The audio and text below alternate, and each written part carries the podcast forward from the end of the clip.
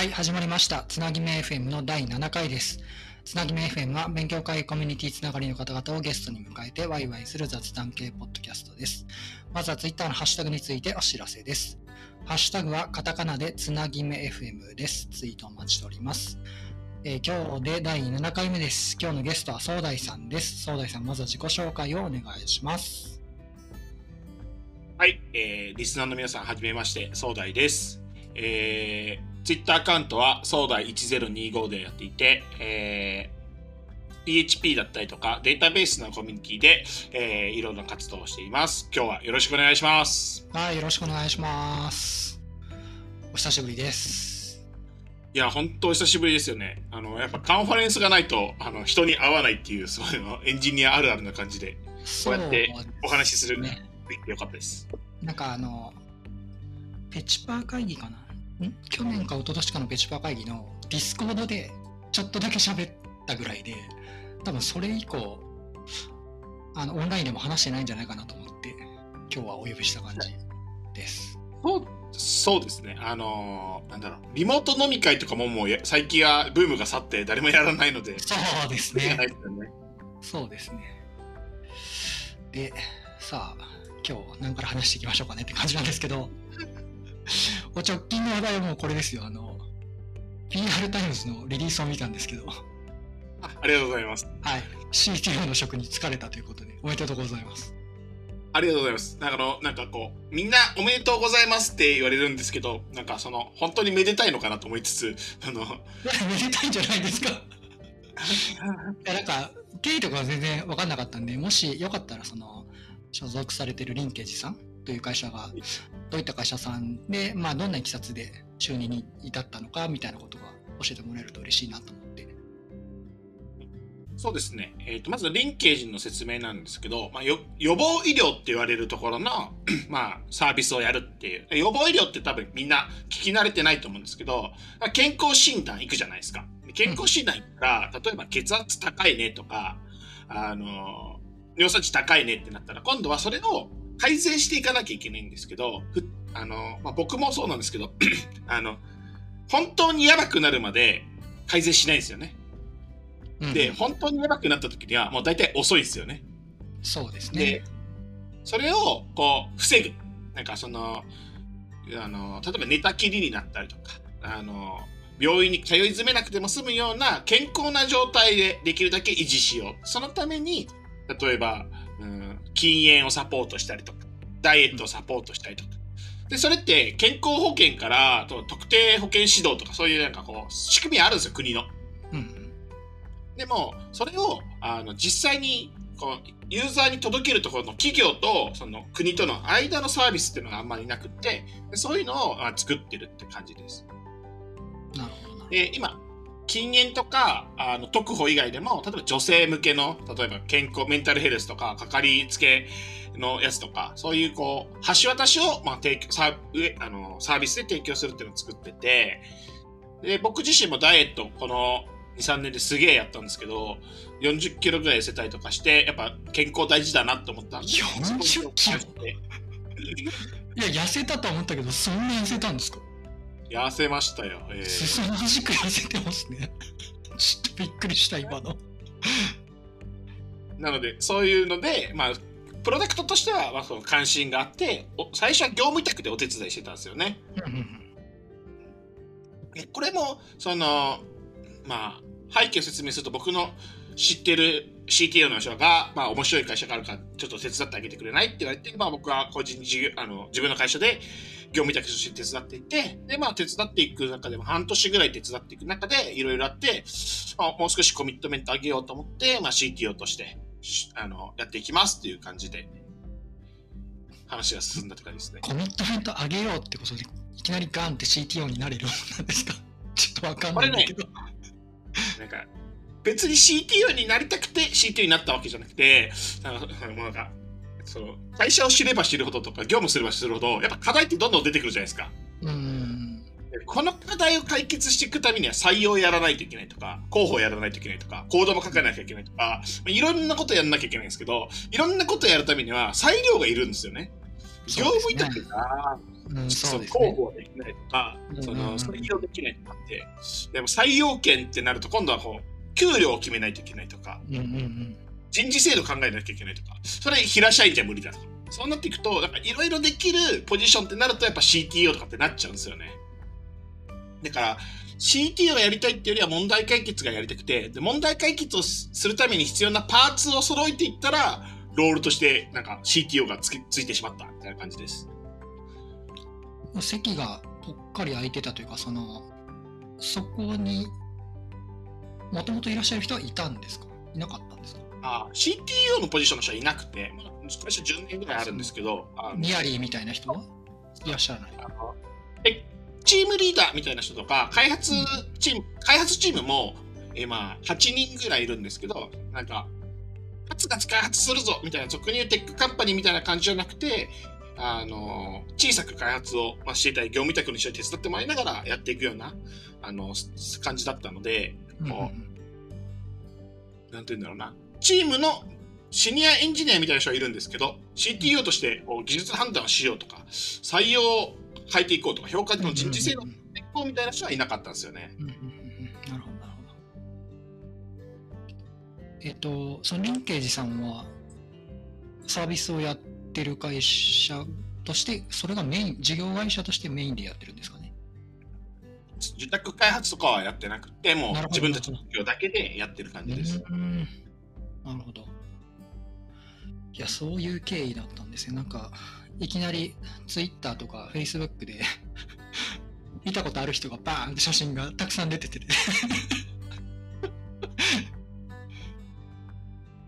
まあ、確かに、あの、誰にも、これで言うと、あの、CTO になりますよっていうのは、お客さんにしか言ってなくて、あの外では全然言ってなかったんですよね。うんうんあのお客さんにはその僕ハブファンテックって会社は今も残っていてへあの週5で埋まってたのをまあちょっと週3ぐらいとか週4ぐらいとかをこう他の会社に当てるんであやー減らさせてくださいっていうなんですね。いや、そこ、後で聞こうかなと思ってたんですけど、っていうことは、えっ、と、コミットメントは上げるけど、社外取締役みたいな感じなんですか？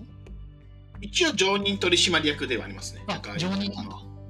そうそうそう。ね、ハブファンテックの方を、まあ、非同期でできるようにするとか、そういうクライアントさんでよければそういう仕事でっていう感じで、うーん、なるほど、なるほど。そういう感じに落とし込めるとこはそうやって減らしていくって感じですね。そこどうしていくんだろうなと思って、その、まあ、独立もされたばっかりですもんね。2年ぐらいかな ?1、2年ですよね。そうです。3年目にもう少し、にま、もう、もう少しで丸2年って感じですかうんうんうね。ん。いや、どうなるんだろうなと思って、その辺気にはなってたんですけど。なるほど、そういう動き方なんですね。わかりました。ありがとうございます。いえいえ、こちらこそありがとうございます。いや、なんか変わりましたか？その、就任して。まあ、あのーす常任取締役なんで、あの、やっぱ、責任っていうか、覚悟は決まったっていうの僕としてはあるのと、まあ、やっぱ周囲も、なんか業務委託の、あの、親戚のおじさんじゃなくて、なんかこう、本当に一家族でこの人が本当にやっていくんだなっていうところの、まあ、覚悟の違いが明確に表示できたので、まあ、結構、まあ、6月に入って1週間ですけど、まあ、なんかやっていくぞっていう機運はすごい高まったなとは思いますね。うん CTO 職としては何回目ですか？ね、実はもう3回目なんですよ。あ、3回なの ?2 回だと思ってた。3回なんですね。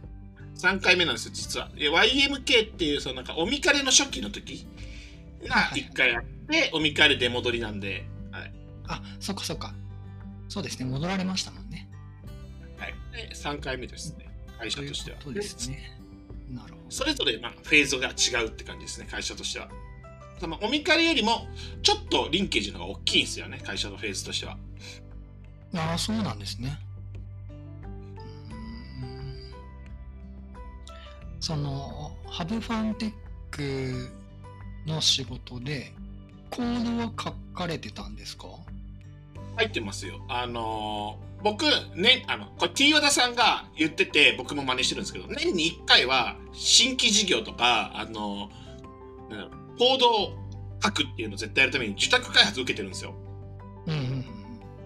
で自宅開発でコードを書いたりするっていうのはまずありますと。いうのとあとはもうだから普通に開発者としてジョインしてる会社さんもあってそこは普通にコード書いてたりしました。うん。いやなんかそれが減るんじゃないのかなと思ったんですけど。ああいいところに気づきますね。おっしゃる通りなんですよ。そこがやっぱ減っちゃうんですよね。やっぱりどうしてもそういう動き方をするってなるともうなんかコード書いてらんないんじゃないかなと思うんですけどその辺どう変わっていくんだろうなと思って。実際にあのーリンケージの中でコードを書くチャンスはなくはないと思うんですけど多分フェーズ的にはそのオミカリと違うのは僕がプレイングマネージャーをすべきじゃなくてもうすでにエンジニアいるので、まあ、その人たちにやっぱ任せていかなきゃいけないフェーズなんであんまりそこでゴリゴリコードを書くのはアンチパターン。俗に言うこう CTO がこうクソジーコ問題でフリーキック蹴っちゃうみたいな感じになっちゃうんで PK とかフリーキックは任せるっていう風にしなきゃいけないなと思ってるのとそれ以外でやっぱねコード書くのは難しいのでなんかこうイスコンだったりとかああいうところでこう切磋琢磨していくしかないなと思って。出たイスコン イスコンの話しますか？今年も僕は出ますよ、えあのね僕初参加です。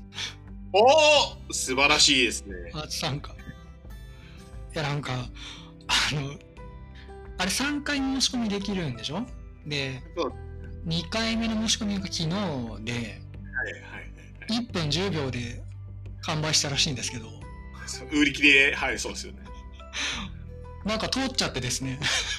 素晴らしい。イスコンの予選がもうイスコンですからね。すごいよ。びっくりしました。よなんか1回目3分ぐらいで売り切れたって書いてあってこれ無理だなと思ったんですけどなんかスルスルっと昨日うまくいって、まあね、PC3 台ぐらい並べてよーしとか思いながら 待ち構えてたんですけどなんか登録できちゃって今回初参加です。いやもうそこを突破したからにはやっぱね楽しんでいただきたいですねいやーまあ手も足も出らんと思うんですけど最初なんでね。何やっていいかもわかんないですけど。あの一個だけ言えるのは一回は過去問やった方がいいです。なるほど。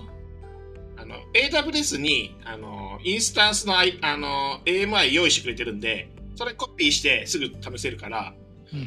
一回はちょっと動かしてみてあなるほどこんな感じかとかあとそもそもあれなんですよデフォルトパール化効果でこう実装が動く状態になってるからまず僕ら PHP に切り替えるところから始まるじゃないですか。うんうんそうですね。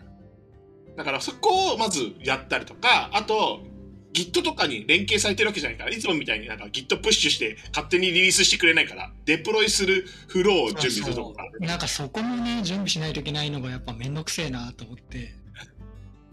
だからねそんな難しくない。慣れとかんとなと思ってはいるんですけどなんか意外と Git イニットしてプッシュするって普段やらないじゃないですか。やらないやらない。忘れてますよね。し 初回に1回しかやらないことなんで絶対忘れてますよ。あとはなんかその普段は Git のブランチがマスターなんだけどあの新しく作るからメインになっててメインになりますよね。プッシュできないってなるんで。確かに確かに。はい。一回はやっといた方がいいですそう何何対策したらいいんだろうと思ってとりあえず今日あの本だけ買って。準備しないとなあと1ヶ月ちょいしかないんで何からやろうかなみたいな感じですよ。あでもせっかくね申し込みが通ったので頑張りたいところではあるんですけど。あの絶対あの楽しんだ方がいいと思うね。チームメイト全員でがっつり素振りしなくてもなんかまああのちょっとこう AWS いじってあ Git のプッシュ大丈夫だなとかあと結構わ忘れがちなのまあエンジン X とか MySQL 触ってない人はそもそもコンフファイルがどこにあるのかぐらいは知っといた方がいいと思います。ああなるほど。なるほどそれこの辺は大丈夫じゃないかなと思うんだけど。確かに。あの博士さんはまああの例えば sudo-s でルートになるとかそういうのはまあ僕らはもうオンプレ世代だから大丈夫だと思うんですけど、うん。若い子とか知らないからそっから教えないといけないんですよ。そっかそっか確かに。ルートになるにはみたいなところも分かんないのか。そうなんですよ。なるほどな。えー。まあでも、いやなんかこの前あのーはいはい。ペチパールームっていうオフィスの部屋があるじゃないですか。あそこで若いエンジニアがサーバー周りを触ることがないからどうやって身につけたらいいのかみたいな話をしてて、ああ確かになと思って。な。あ確かに。そうっすよね。だってもうコンテナだったりとか VM だ VM でもコンテまあナが、今開発手法全然変わってきてて僕らの頃と、うん。もうそういうのが当たり前じゃないですか仮想環境がで、はい。あの部署がもう縦割りで分かれててサーバー触る人がもう決まってたりするとアプリケーションのことしか考えなくてよかったりするのでその辺に意識が向かなかったりすると思うんですよね。確かに。そその辺の知識を身につける方法がなかなか現場レベルではないんじゃないかなと思って。確かに確かに。って考えるとまあイスコンはいい実践の場かなとは思いますね。確かにねあのリンケージとかでもそうなんですよね。やっぱそのもう Docker コンポースでアップしたら開発環境動くし。うんうんうんなんかなんで動くかわかんないけどそのコマンド打っちゃう？動きますもんね。そうそうそうそう。なマスターにプッシュすればなぜかこうデプロイされる。そうそうそう。全部やってくれるので何も考えなくても。あのまあそれをやるにはちゃんとやってくれてるんですけどね。インフラエンジニアの方々誰かがね？誰かがね。そういうところに意識は向かないと思うんで、いやもうどうやって実践で触る場を提供できるかみたいなことを考えるとなかなか難しいのかもなってちょっと思ったりしたんですよ、最近。確かになそれのきっかけにイスコン題材でそういうところをやっていくとか自分であ世の中こういう面倒くさい先を自動化してくれてるんだっていうのを学ぶっていうのは確かにいい教材かもしれないですね。うんうんまあもちろんその個人開発とかで自分でやってみるっていうのも全然いいと思うんですけどね。確かにでも個人開発で自分が作りたいものがない人こそイスコン触ってみるのがいいのかもしれないですね。ああ、そういう話も聞きますもんね。うん別に作りたいもんないしな、みたいなのはまあよく聞く。そうそうそう。まあ分からんでもない。僕もそういうタイプなんで意外と。うんなんかちらちらそのイスコンの過去問の解いてはないんだけどどどういうふうなその修正を入れたらこうなるみたいな説明とかを見てるとあなるほどな確かにこんなのあったなみたいなのを思い出しつつ面白そうだなって思ってやっぱイスコンの勉強をすればするほどやっぱなんかこうだから筋トレでいうこう腹筋みたいなこう体幹みたいなのが鍛えられるから、うんあのやっぱこう仕事中にあこれイスコンで見たことあるぞってやっぱあるんですよ。うんうんなのでそういう意味ではこうやっぱ基礎体力みたいなのがつくんでやっぱそのかなんだろうイスコンに参加しなくても過去問を読んだりするのはすごいいいなと思ったりしますね。あこのあのーこの話に関係するんですけど、うんこれ後で聞こうかなと思ってたんですけどあの壮大さんあのたびたび技術者の成長に関するブログエントリーとか書いてるじゃないですか。でで最近、まあ、最近っていうか、まあ、よく聞かれたりするんですけどこう現代の駆け出しエンジニアって僕大変だと思うんですよっていうのがこのスタート地点に立つためにすっごい広い技術広い技術領域をこう勉強しないとスタート地点に立てないんじゃないかと思っててウェブアプリアプリケーションを開発しようとするといろんなこと知らないといけないですかいけないじゃないですか。ででそんな時によく何を勉強したらいいんですかって聞かれたりすることあると思うんですよ。これに何て答えたらいいのかなと思って。そうですねこれ僕2つあるなと思っててあなたは何を作りたいっていうのがあってつまり例えばウェブサービスを作りたいとか言語を作りたいとかがあってエンジニアになったのかうんその仕事としてプログラマーがその生きていく術としてすごい優秀だからプログラマーを目指しますとかソフトウェアエンジニアを目指しますなのかっていうので結構分かれると思うんですよ。で別に僕は職業プログラマーとかでも全然いいと思っててそのなんだろうな知的好奇心を満たすことが目的であってなんか物を作るのは目的じゃないっていう人もいるわけですよ。だから僕とかもそうで。でなんか新しいことを学んだりコード書いたり、えーと、ぎ問題解決したりするのが好きでなんか新しいものを作りたいわけじゃないみたいな。うんっていう人たちだったら例えばそのまずは興味がある分野だけやっていくでもいいし、うん何かを作りたいんだったら、うん、その作りたいために必要最低限のことから学べばいいと思うんですね。それこそさっき言った Docker コンポースでアップって叩いたらなぜか動くでいいと思うんですよ。うんうんうんそっから動くものを実際にリリースできたらいいから、例えば最初に僕がだから教えてあげるのは AWS じゃなくてヘロクでいいと思うんですよ。レンタルサーバーでもいいんですよ。うんうんうん僕の時はレンタルサーバーがあったんで、PHP 置いたらなぜか動くわけじゃないですか。うんうんその動くものを提供するための最短距離っていうことですね。そうそうそうそうそう。なるほどなるほど。でそっから少しずつ興味関心を広げていけばいいと思っててなるほどなでるほど。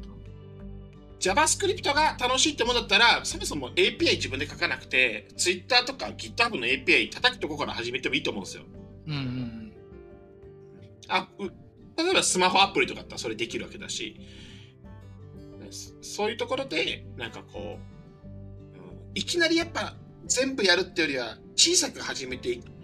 それなんかこう自分の適性をたくさんその1回でなんか自分が好きなものって見つからないしなかなか決まらないんでそれでこうなんだろう勉強するのが好きだったら本を読めばよいしものを作るのが好きだったらなんか動くものを作ってみればいいっていうので結構どっち側からやるみたいなそれはなんかうん。ゼロにじゃなくて反復横跳びみたいな感じで行ったり来たりするものだしなるほど。って思ってます。出た反復横跳び。見まあしたすごい。その記事読んだ。その記事の中ではあれですね。あの、まあ、総大さんみたいに、殿下の宝刀みたいなものを一つ作って、で、総大さんの場合だと、まあ、DB と、DB という技術を中心に、ウェブのアプリケーションだったり、インフラだったりみたいなことを、こう、反復横跳びしながら、自分の技術領域を広げるみたいなことを書かれてましたね。そのなんか僕だったら DB ってどうやって見つけるのっていうところだと思っててでそれはだから小さく JavaScript 書いてみたり PHP 書いてみたりあのインフラ触ってみたりとかして小さく試していってあこれが面白そうってとこからこう往復していくのがいいのかなって思ってるって感じです、いやー、ためになりますね。いやいやよかったですいい話できた いや、でですよ、その、まあ、駆け出しエンジニアの人は、まあ、そうやって頑張ってもらえればいいなと思うんだけど、我々世代ですよ。ああ確かシニシニアエンジニア。ベテランシニアエンジニア。あのーまあ、さっき言ったような、この柱となるような技術を持つみたいな人って、実は限られてると思ってて、我々みたいな、こう、なん我々みたいなって言うとあれだな。普通にエンジニアとしてこう、アプリケーション開発とかやってる人って、別にそういうなんかこれみたいなのを持ってなくて、ごくごく普通にエンジニアライフを過ごしてると思うんですけど、でも、年は取るわけじゃないですか。で、定年まで行かなきゃいけないわけじゃないですか。どう続けていきゃいいかなみたいなことをずっと悩んでて、もう悩んでもう45、今年5なんですけど。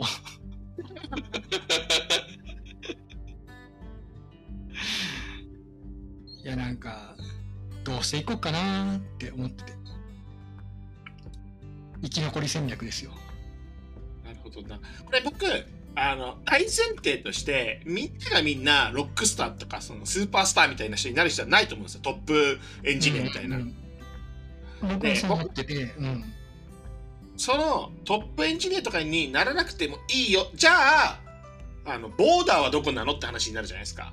こっから以上は超えてないとエンジニアとしては飯食えないよって。それってね、僕結構エラーログ読めて、ちゃんとコード読んで、ちゃんと設定ファイル読んで、あかちゃんとデバッグできて機能をリリースできるだけでいいと思うんですよ。うん。だけだけどこれできる人が意外と少ない。うん。あのなるほどね。エラーログ出てこのエラーログってどういう意味なんだろうってちゃんとこう調べれてググっていいんですよググってよくて、うんうんうんググってこれはこういうところでエラーが出てそうだったりとかあこれ何行目でエラーが出てるからそのエラーの行をしっかり見てでこれがこういう問題だなと X デバッグを仕込んでもいいし究極そのプリントデバッグでもいいけどしっかりデバッグできてで、えー、とちゃんと設定ファイル読んだりこれプロドだったらプロド、演舞だったら演舞って分かって、つまり自分が動かしているものがどうやって動くかっていうことを知ってて、で、それがエラーが出た時ちゃんと終えて、で、それがちゃんと直せてリリースできる人は、それだけで多分普通にエンジニアとしてやっていけるなと思ってます。うん。なんとかそのレベルは超えてそうだな。そう。心配しなくても、なんかね、しあの、うん、なんかその、いや、俺どうやったら生きていけるかな？って心配してる人は大体このライン超えてて、あとは、その自分の色をどうつけるかみたいな話なんですよ。うん。なんか楽しく働くためにはどうしたらいいかなとか、給料を上げるためにはどうしたらいいかなって話してると思ってて、多分仕事はなくならないです。普通にこう、あの、エンジニアとしては生きていけると思ってる。さっき総大さん、意外と少ないって言ってましたけど、総大さんの感覚的には少ない感じですか？あのね、えっ、と、通ってる、ここの会社にはたくさんおるが、ここの会社には全くおらんみたいな感じですね。ああ、なるほど、なるほど。あのやっぱね、ここがやっぱテックカンパニーと呼ばれるところと、そうじゃない中小企業との差っていうのはすごい出てると思ってて、うん。えー例えばあのソフトウェアエンジニアっていろんな形あると思って事業会社でバリバリアプリケーションコードを書くのもソフトウェアエンジニアだしうん例えば社内 SE みたいにあの事業のメインはソフトウェアじゃないと車作ったりあ、はいはいはいはい。ご飯その例えば飲食店だったりいろいろあると思うんですけどそこはうん上司みたいなところっていうのも一つのしちゃんとした仕事なんだけどまあそうですね。その人たちが例えば10人ぐらい会社としては何千人もいるんだけど上司としては10人ぐらいしかいなくてでベンダーとちゃんと話せるとか誰かが作ったものをちゃんとデバッグできるとか、まあ、そういうところとかももちろん仕事があってでそういうなんだろうななんかこう仕事って結構グログラデーションあると思うんですけど、うんそのグラデーションのなんか本当に20%ぐらいのところに俗に言ういなんかツイッターとかに出てくるようなエンジニアの人がめちゃくちゃ固まってて残りの8割ぐらいでこう他の事業が動いてるんですけど、うんその残りの8割の中でもやっぱそういう人は少ないなっていう印象があります。うんなるほど。いや、なんか最近、総大さんのツイッターでちらっと見たんだけど、あの、手が早くて、自律的に課題を見つけて、ある程度、まあ、雑にパスしても、しっかり自分で解釈して、あの、うまいことやってくれるエンジニア欲しいみたいなこと書いてて、これを見たときに、そんな多くないんじゃないかなってちょっと僕は思っちゃったんですよ。もうそれはね、さっきのエラーログを読めるところのピラミッドのもう一個上なんで、もうさらに少ないですよ。本当にいない。あーなるほど。僕にとってのシニアエンジニアってさっき言ったそのなんかいい感じにやってくれる人がシニアエンジニアだと思うんですけど、やっぱやっぱいないですね、正直。なるほどな。さっき言ったエラーログ読めて、ちゃんとその与えられたイシューだったりとか、あの、問題になっている課題に対して、こうなんか、自分で解決していけるっていう人はミドルクラスだと思ってて、うん。でミドルクラスの人もそんなに世の中には多くないっていう印象ですね。うんなるほど。いやー、ためになる。なんか、そうですね。あの、計算ドリルをできる人はたくさんいるんだけど、あの、筆記テストで、筆記テストできる人が少ないっていう話で、筆記テストできるっていうのが、まあ、さっき言ったミドルクラスのエンジニアだと思うんですよね。うん。なんかちゃんと問題読んで、えー答え見ずに書けるみたいな。うん。で、シニアクラスってのもその問題自体を作る。そのて筆記テストとかその中間テストとか期末テスト自体を自分でなんかこういう問題をやった方がいいなって決めれる人だっていう話だと思ってるので、やっぱいないっすねそんなに。そうですね。僕今仕事、割とそんな感じで、放任されてて、いいじゃないですか。楽しいやつじゃないですか。割と、割と放任されてて、で、これやっといた方がいいかな、みたいなのを見つけながら やってるんで、割と自由にやらせてもらっててありがたい限りです。確かに。それで言うと、そっちの方がさっきの話、カラーが出るというか、バリュー出せる人っていうのも少ないし、あと、仕事を見つけることはできるんだけど、その仕事を誰かに任せることができる人は、もっともっと少ないですよね。ああ、それ僕苦手なやつですね。いや、これは僕も苦手なんで、頑張っていかなきゃいけないんですけど。それすごい苦手なやつです。もうなんか、自分がやった方が早い症候群なので、わかる。そうなんですよね。そこが難しいっすね。その辺までできると、まあいいんでしょうね。より1ランク上にそうそうそうそう。っていう感じですね。なるほど。そんな感じです。いや、真面目な話しちゃったな。今日はハイボールが進むな。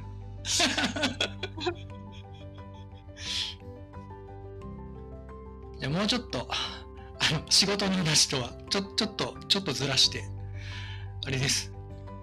将棋選手権の話を聞きたいですよ。将棋ね、コンピューター将棋の方なんですよね。これは何なんですか？とざっくり言うと、あの、もう何十年、まあ何十年も嘘か、10年、20年ぐらいかな。あの、AI 将棋ってものは昔からあるんですよ。うんうん。で、やっぱ、その、コンピューター、これで世界コンピューター将棋選手権出たんですけど、あの、一番最初は、まあ、将棋の駒って決まってるから、もう、ランダムに指すみたいな。あの、駒の進み方がルールで決まってるから、そのうちの好きなやつランダムに指すっていうのからコンピューター将棋が始まったらしくて、それをちゃんとこう、人間っぽく、その、させるように頑張っていこうって言って、やっぱそういうコンピューター将棋世界選手権自体ってずっとやられてたんですよね。で、その大会にこの間僕が参加した理由なんです僕のすごいお世話になってる先生に、まあ、岡山の 大学の先生の柴先生っていう人がいて、うん。その人はもう一回優勝したことがあるんですよ。あ、そうなんですね。で、その先生と一緒に出ようって言って、去年出たんですけど負けたんですよ。でその予選で。で予選、準決、決勝みたいなのがあって、準決で負けたんですよ。うんうん。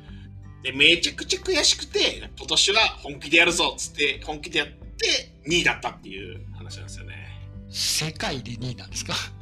世界で2位なんですよ。まあでも、まあ、出てくるの大体国内の人ばっかりですけど、これ、競技人口みたいなのは？あの競技人口でいうと参加チームは、5、60人ぐらいじゃないですかね。ああ、なるほど。競技人口って言ったらあれで、競技チームですね。うんうん。あで言うと5、60人ぐらい。その時の大会のってことですね。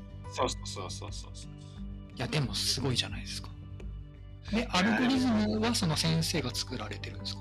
先生がもうほぼほぼメインで作られていて、はい、で僕はそのお手伝いをするくらいです。総大さんの役割としてはどういうことをやってまあでも僕メインはインフラ作ったりとかなんですよ。あの、AI って言いながらも、まあというか普通にコンあディープラーニング使ってる計算機が必要なんですよね。うんうん。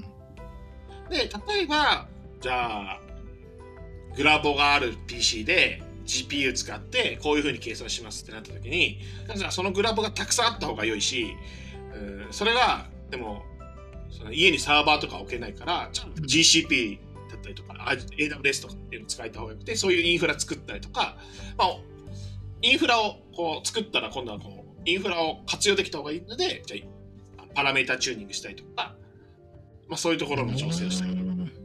うんまあ、ほぼ僕はだからやってるのイスコンですね。本当ですね。で、そのインフラ準備するのにレギュレーションみたいなのもあるんですか？一応、あのー世界コンピューター将棋はないんですよ。なるほど。どんなスタンスを使ってもいいんですよ。で、いやこれ優勝したあの、ヒーローズさんとこの DL 将棋とかは、会社でやってるんですよ。だから、その、グラボの一番いいやつが 8枚刺さったサーバー。新力の勝ちなんじゃないですかじゃあ。8枚刺さったサーバーがあっちは9台あるんですよ。なるほどなるほだから、なんか、ざっくり僕が、あの、計算したら1億とか2億とかかかってて、どう。っそその大会に？その、そのサーバーに、なんていうんですか、その、まあ、オンプレのサーバー持ってるわけです、向こうは。すごい。みたいなところから、僕その GCP で1台のインスタンスで戦ってるんですけど、まあみたいな感じで、結構まあ、サーバーのインスタンスは結構こう、10人トイレって感じです。うーん。で僕ら、その1台でやったけど、たもちろんこうクラスターを組んでもいいわけだから、なんか AWS のクラスターを10台、20台に並べて計算する人とかもいる。でも単純に並べてもアルゴリズムなので。そうなんですよ。ね。そこが思ってるそうですよね。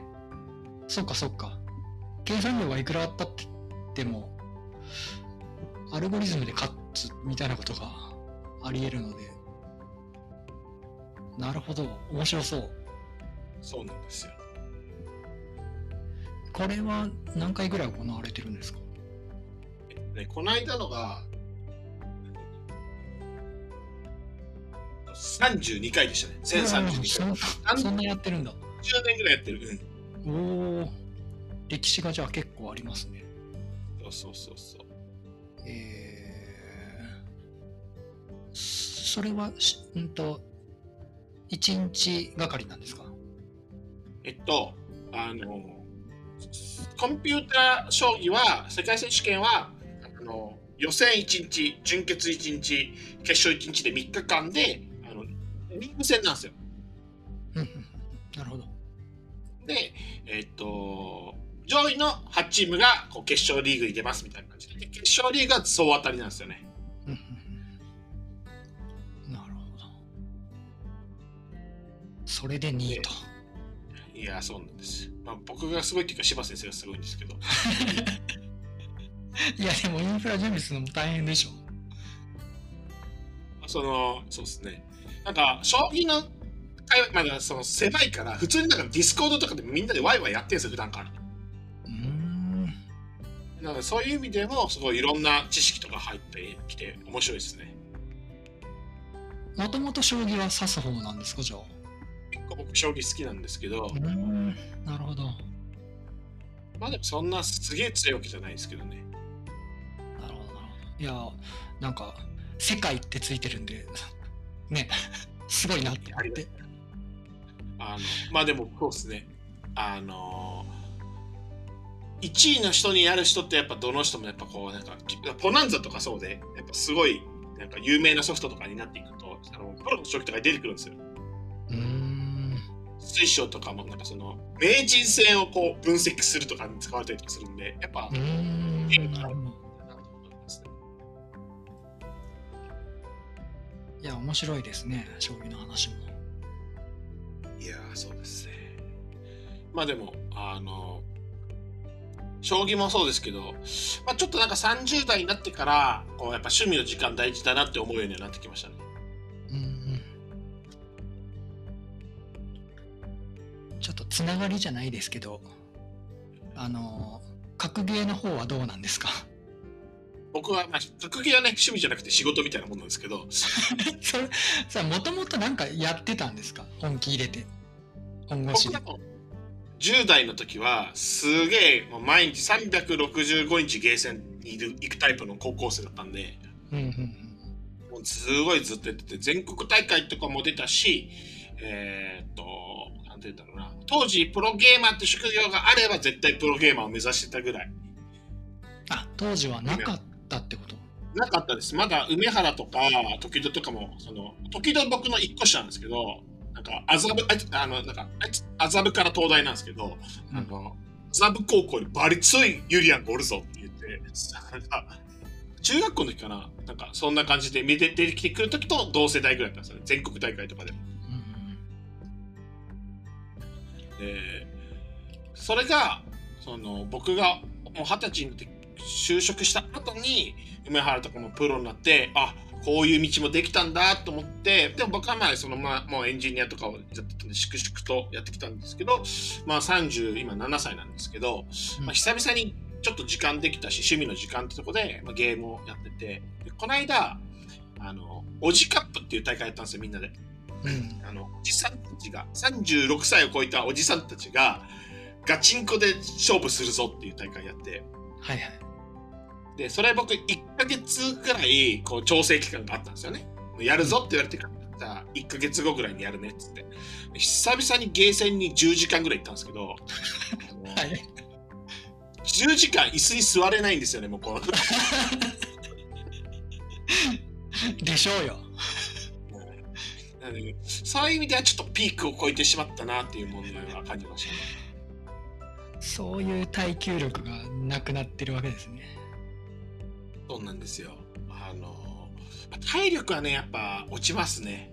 若い時とはなんかご飯とか食べなくても平気じゃないですか若い時って。うん普通にお腹はすくし夜は疲れるしあとあの目がすごい乾くんですよねおじさんになると。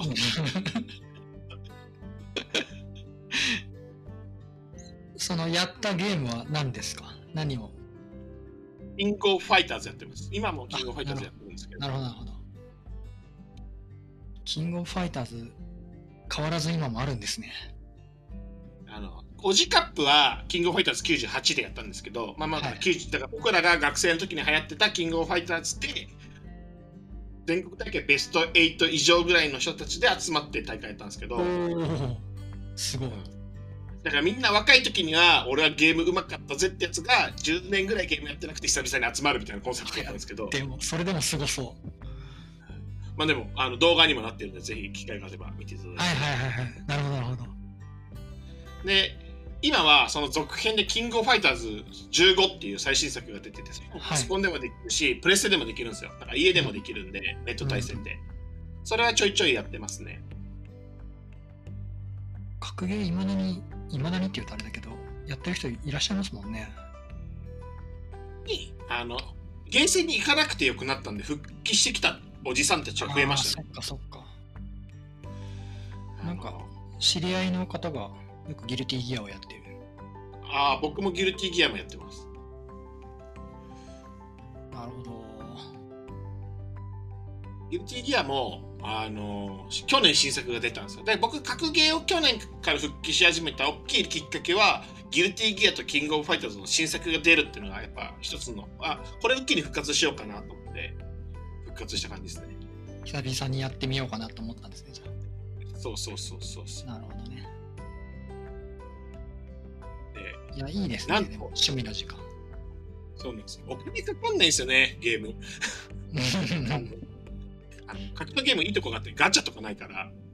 そうですね。時間だけですね使うのは。うん。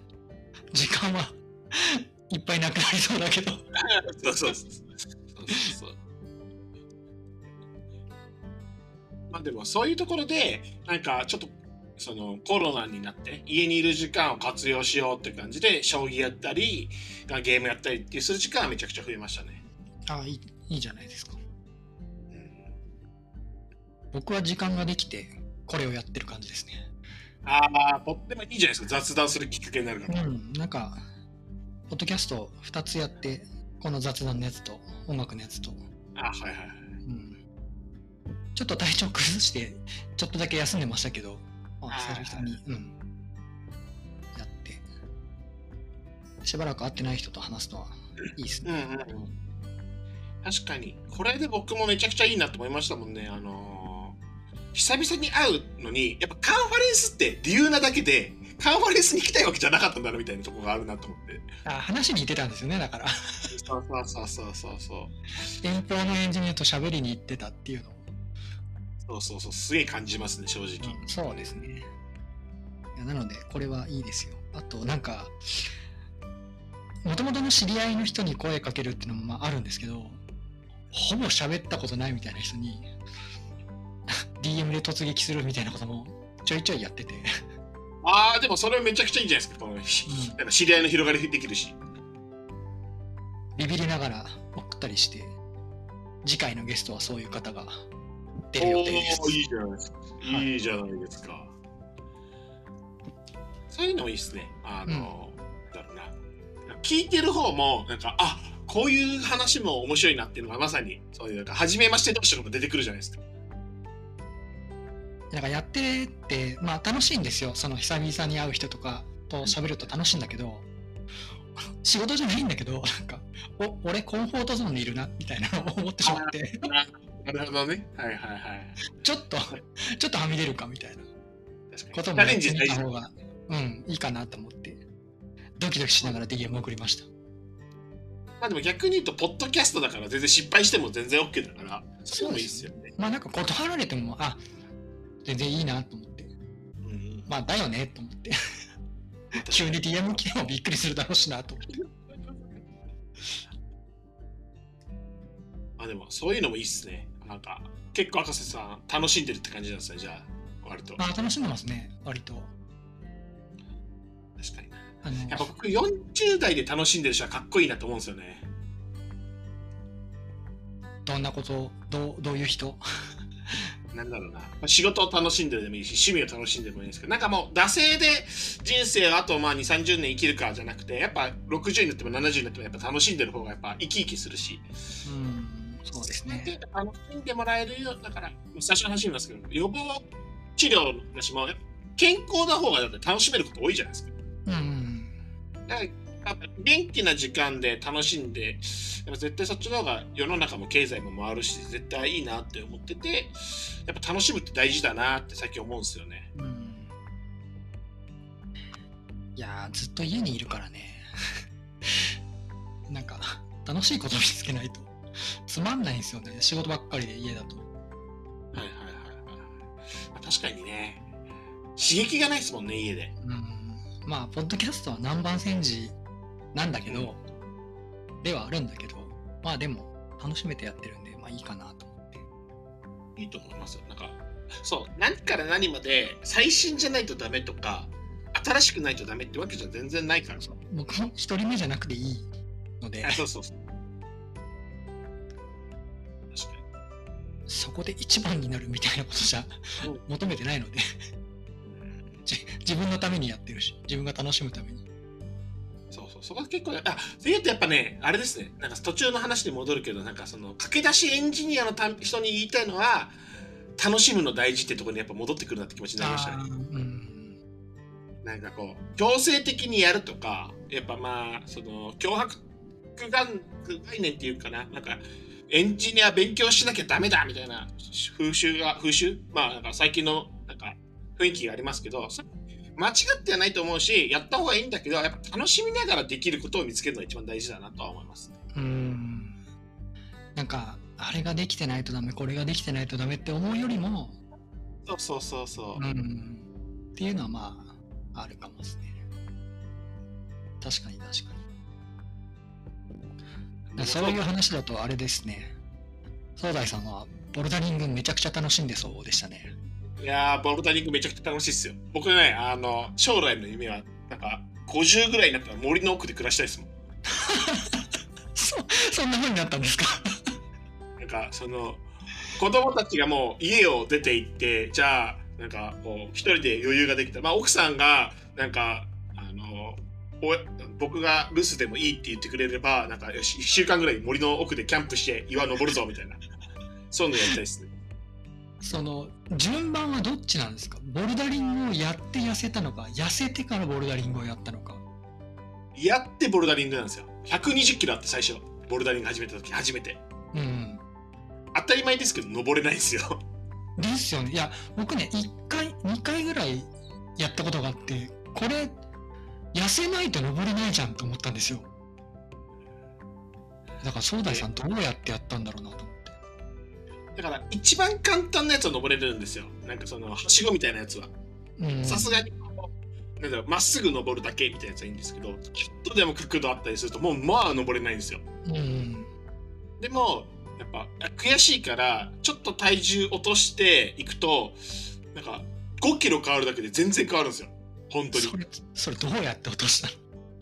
いやもう食事とまあでも運動とかもしましたけどなんかその家から僕事務所まで3キロ弱あるんですけど、うん歩いていくそうすると往復1万歩ぐらいになるんでコロナ真っ最中だったわけじゃないですか。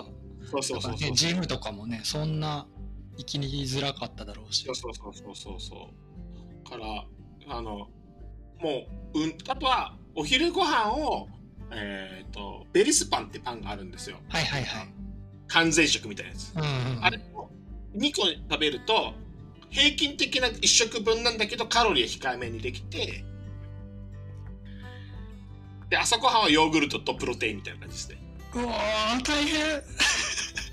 でもね、朝ごはんは、あの、もともとそんな食べる方じゃなかったから、そんなでもなくて、あ、そうただお。昼に食べたくなるんですよ。でも、ヨーグルトとプロテイン飲むと結構腹持ちいいから、お昼ガツ食いしなくても、とりあえずベースパン2個で我慢できるようになって、で、晩ご飯をお酒飲まない。っていうか、まあ、飲み会に行かないと、ラーメン食わないから痩せるっていうことが分かりました。いや、にしても、劇的に痩せてるわけじゃないですか。すごいなと思って。まあ、筋トレとかは、ボルダリングすると勝手に筋肉ついてくるんで、うんうんちょっとまあまあ、筋肉ついたら代謝が上がるから、さらに落ちやすくなるのか。っていうのはいい循環になりましたかね。すごいなでも、だいぶ頑張ったんじゃないですか。いやーまあでももう体重落ちて1年以上この体験なんでやっぱそうですねだいぶ維持できてるって感じですかねすごい。維持できてるのすごいなやっぱあれですね飲み会がないのがでかいですねいやー、食べたくなるんだよな、でもな。美味しいもの。わかりますあとラだからラーメンとか食べなくなったんですよやっぱ飲み会に行かないし外にも行かないんでそうなんですね。僕、甘いものが好きだからなあーで言うとあれですね甘いものを食べるんだったらあの僕らのラーメン食べないって1週間に2回ぐらいしか食べないよって思ってたんだけどなんか世の中一般のラーメン食べるはなんか1ヶ月に1回か2回ぐらいだよみたいな感じで。甘いもの食べるも毎日じゃなくて週1にするとか。いや、なんか仕事中甘いもの食べたいんですよね。ちょっとチョコレートとか。あー。まあ確かにね。でもトータルカロリーなんでそこら辺やっぱなんか工夫するのが大事だなと思う。だから我慢するとゼロは無理ですゼロは。僕もお酒ゼロで、うんうん週に1回とかやっぱ飲むし飲んだ次の日はあの続けて毎日飲まないようにするとかはしてますねいや、素晴らしい話だ。健康じゃないですか。いやもうだいぶ健康になってきた。そうですよいやそういうので健康大事だなって思ったのもやっぱリンケージに入ろうあの手伝おうと思った大きな理由ですねなんか最近ヘルステック企業盛り上がってますね。知り合いもなんかそっち系の会社に入ってたりして、なんか大きな流れに見える。やっぱまあコロナでちょっとそういうなんだろうなあ危機意識みたいなのが上がったんじゃないですかねみんな確かにそれはあるかもですね。うんうん。なるほど。やっぱね、えーと最近思うんですけどリモートワークっていうのでい一個転職市場がすごい広がった印象ありますねそうですね。あのー場所問わないみたいな会社さんもすごい増えたし、うん。そういうのは確かにあるかもですね。でヘルス系はこうあのースタートアップが多いからリモートワーク OK だよって言ってる会社も多いからやっぱそれがマッチしてる感じはしますね需要と、うんうんうんそうですね。いや、いろいろ話してきましたけど、あと5分ぐらい。なん、何話しましょう面白い話最後じゃあ PHP カンファレンス福岡はいつやるんですか？で 出た。よく聞かれるやつだ。そりゃそうですよねえ、福岡やりたいね。来年は開催してほしいですけどねまあでもそろそろだなって感じじゃないですか来年、来年、来年物理でできるかな。オフライン。でもフェスとかはもうやってるじゃないですか結構なんかそうなんですよ。フェスやってるからいいんじゃねえかなって思ったりして。うんうんそうなんですよね。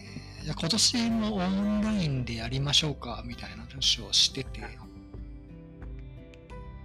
もちろんそういう話を詰めてたところではあるんだけど、まだ具現化できてないですね。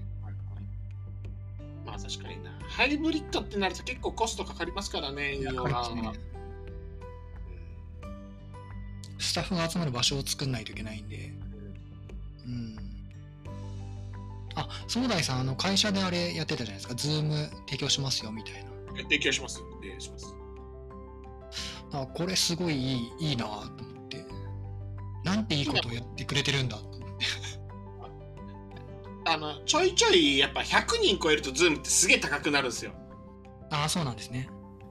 あの100人まではその例えば年間費1万円か2万円ぐらいでできるから割と払ってる人いるんですけどそれ超えると結構ガツンと上がるから、あのこの間も来週なんですけどあの吉祥寺 PM とかは200人とか応募来ちゃったからズームじゃ賄えないってなってそのためそういう人たちにライセンス貸したりとかっていうのはやっぱ結構需要があってちょいちょいやってますね。100以上な何人までなんですか？僕のもともと500人だけのライセンスなんですけど、はい。なんかあのコロナの時にコロナ途中で契約してた人はなぜか1000人にその5000 500人の値段で1000人まで使っていいよってなってるんですよああ、なるほど。でだから1000人までいけるんですよそのなんかそのなんていうのこうクーポンみたいなのがずっと効いててめっちゃいいじゃないですか。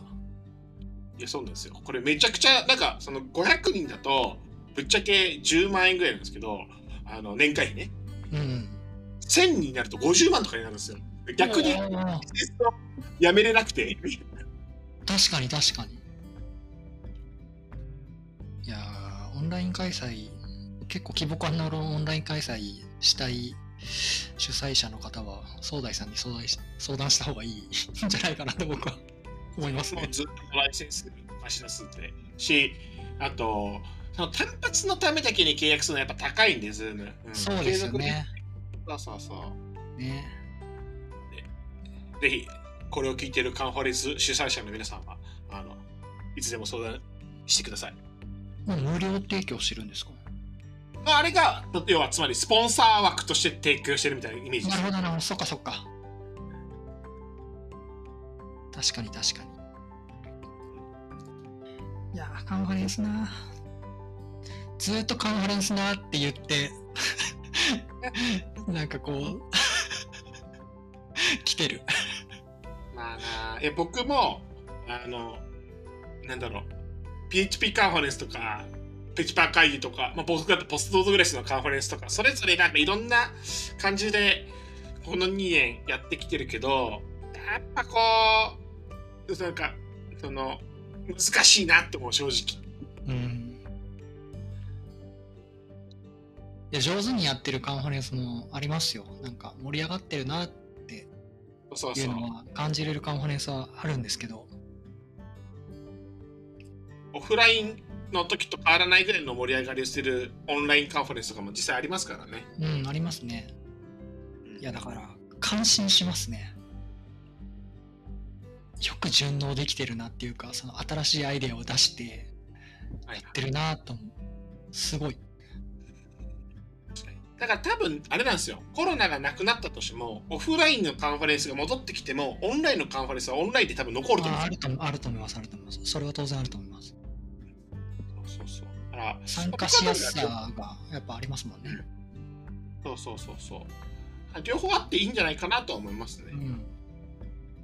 いろんな形が、まあ、バリエーションが増えたっていう意味では良かったんじゃないかなと思うんですけどね。おっしゃる通りで僕もそう思いますねうん